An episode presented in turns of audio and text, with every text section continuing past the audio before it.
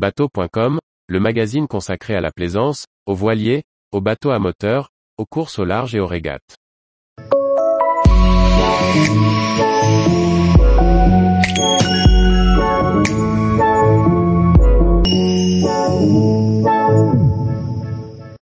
Nomade des mers, un concentré d'astuces low-tech pour des bateaux plus écologiques.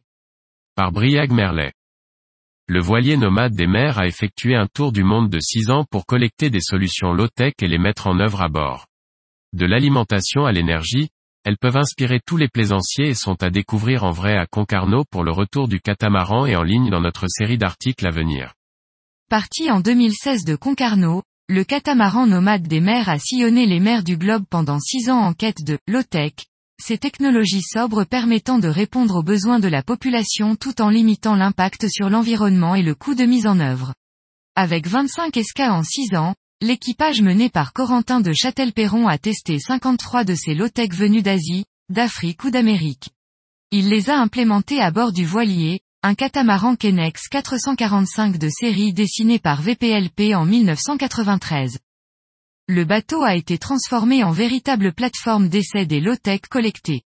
Elle porte sur de nombreuses thématiques, allant de la production et la fabrication de la nourriture, à la gestion des déchets du bord en passant par la production de l'énergie. On trouve à bord pêle-mêle un élevage de grillons, une production de plantes en aquaponie pour l'alimentation, une production de spiruline, un système de composteur à l'aide de larves de mouches, des toilettes sèches, des filtres à eau en argile ou à base de sable. Les systèmes de cuisson solaire ou à bois sont multiples.